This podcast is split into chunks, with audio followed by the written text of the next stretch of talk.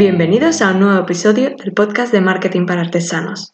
Soy Adriana Gómez y este es el podcast de la BOA, donde hablamos de estrategias y técnicas de marketing para artesanos, ilustradores y marcas de productos hechos a mano. En el capítulo de hoy vamos a tratar un tema que os interesa. Coged papel y boli porque hablaremos de los 5 errores más comunes en la artesanía. Sabemos que dedicarse a la artesanía es todo un reto, Trabajar y elaborar productos a mano, diseñar con mimo cada una de las piezas, el tiempo que dedicas. Es una experiencia difícil de explicar, por lo que la recomiendo a todas las personas, incluso aquellas que no quieran dedicarse de manera profesional, para saber qué es realmente hacer un producto con sus manos. Pero incluso, aunque seas el mejor haciendo cestos, jarrones, platos o muebles, hay veces que no funciona y no consigues vivir de ello. El motivo principal de este podcast y de la esencia de la BOA es ayudar a los artesanos a que puedan vivir de sus creaciones. Así que quiero dedicar este episodio a enumerar los 5 errores más comunes en la artesanía y ayudarte a evitarlos. Primer error, no comunicar los valores de tu producto. Empezar el mundo de la artesanía requiere, como cualquier empresa, planificación. Es probable que tu producto ya lo fabrique alguna multinacional o incluso otros artesanos reconocidos estén especializados en tu elaboración, la cerámica, mermeladas, cuchillos, joyas, bolsos o cinturones de piel son productos de consumo masivo en los que existe una competencia feroz. ¿Cómo vas a hacerte un hueco en el mercado? Desde una perspectiva general o estadística, se podría pensar que es una utopía poder dedicarse a la artesanía y conseguir suficientes clientes como para poder vivir de ello. La realidad, pero, puede ser muy distinta. De entrada, debes asumir que un producto hecho a mano siempre será más caro que uno elaborado en serie. Más allá de cómo fijar los precios, es importante que tengas claro qué valores van a transmitir tus productos. Es en ese valor extra donde deberás centrarte ya que te permitirá ofrecer a tus clientes un atributo único, no copiable. Te recomiendo el capítulo 4 de este podcast donde hablamos de las tres necesidades que debe cumplir un producto.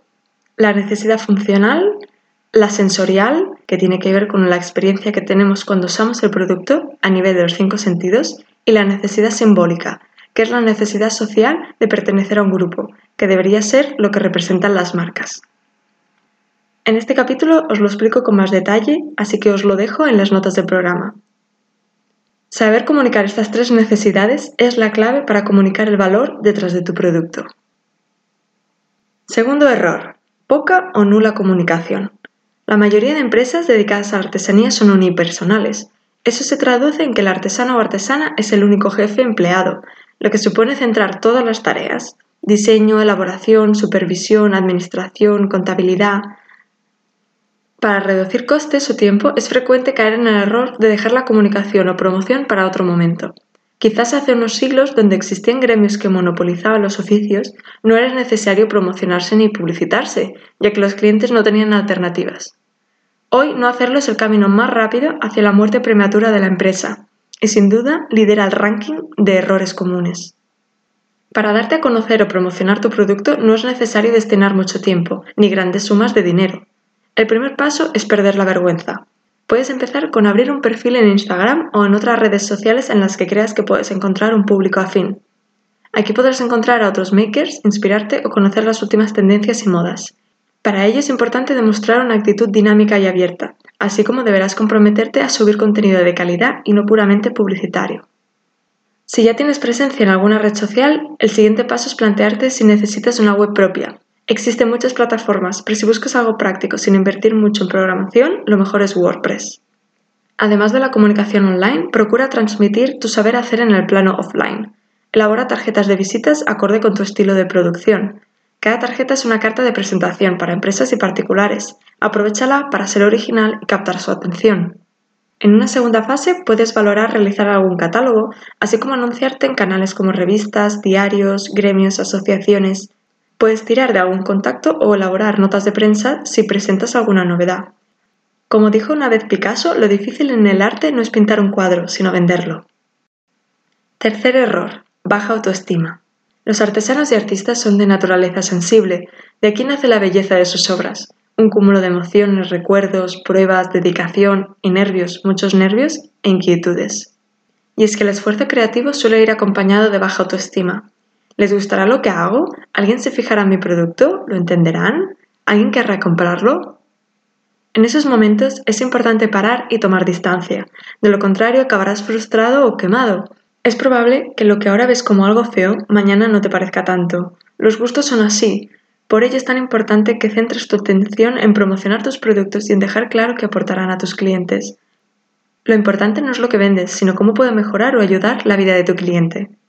Si una taza sale algo más inclinada que las demás o la mermelada tiene un punto más dulce que las otras, puede ser una ocasión para averiguar si les gusta más o menos a tus clientes.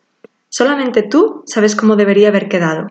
Para el resto de personas el producto tiene el aspecto que su autor le ha querido dar. Cuarto error, no cuidar la imagen que transmites. Como en todo, la primera impresión es crucial. Ofrecer un aspecto limpio, nuevo y cuidado es básico, pero además debemos contar con una buena presentación, en nuestra era cada vez más digital, disponer de buenas fotos y vídeos es vital. Invierte en equipos de fotografía de calidad, así como en un smartphone que te permitirá estar a la altura fuera del estudio o en situaciones imprevistas, por ejemplo en un selfie con un cliente satisfecho. Si el aspecto en general no es bueno y la fotografía poco nítida, lo más seguro es que estés dando una mala imagen.